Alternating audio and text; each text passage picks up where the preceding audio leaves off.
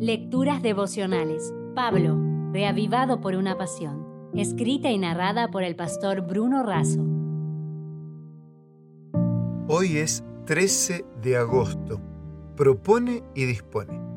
En Filipenses 3, 13 y 14 dice, Hermanos, yo mismo no pretendo haberlo ya alcanzado, pero una cosa hago, olvidando ciertamente lo que queda atrás y extendiéndome a lo que está delante, prosigo a la meta, al premio del supremo llamamiento de Dios en Cristo Jesús. Una cosa hago. A veces pretendemos estar en muchas cosas y al final no estamos en nada. Una cosa te falta, le dijo Jesús al joven rico. Una cosa es necesaria, le dijo el Señor a Marta. Cuando, como María, elegimos hacer la cosa indispensable, es la parte que nadie podrá quitarnos. Necesitamos vivir para lo que realmente importa, olvidando lo que queda atrás. Olvidar en la Biblia quiere decir no estar ya más influenciado o afectado por. Cuando Dios promete que nunca más se acordará de nuestros pecados y transgresiones, no significa que tiene mala memoria lo que dice es que no tomará en cuenta nuestros pecados y que no van a afectar nuestra relación con Él. No podemos borrar el hecho histórico, pero sí su significado.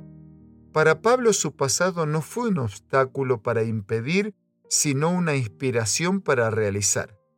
Algunos corren mirando hacia atrás y por eso se caen. Tenemos que reemplazar lo de atrás por lo que está delante. Prosigo. Un hombre no se convierte en atleta triunfador escuchando discursos, ni viendo películas o leyendo libros, ni animando con gritos al equipo. Lo hace luego de un esfuerzo intenso. Vamos por la meta y alcanzaremos la recompensa. Proseguir es un trabajo en equipo con Dios. Él no corre en nuestro lugar y nosotros no podemos correr solos. Corremos juntos. La historia nos dice que cuando Napoleón planeaba invadir Rusia, llamó al embajador para decirle que si ofrecían resistencia, serían totalmente destruidos. Con serenidad, el embajador respondió, el hombre propone, pero Dios dispone. Entonces Napoleón agregó, dígale a su emperador que yo soy el que propone y el que dispone. Poco después, los hechos desvirtuaron la pretensión napoleónica. La soberbia del que cree que puede solo es necedad, mientras que sabio es aquel que prosigue por la gracia y las promesas del Señor. Sí, amigos, Dios propone y dispone.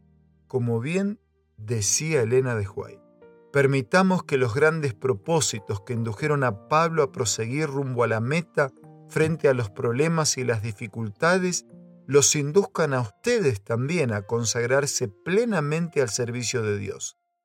Todo lo que les llegue a la mano para hacer, háganlo según sus fuerzas. Sea esta la oración cotidiana de cada uno de ustedes. Señor, ayúdame a hacer todo lo mejor posible. Enséñame a hacer mejor mi tarea. Dame energía y alegría.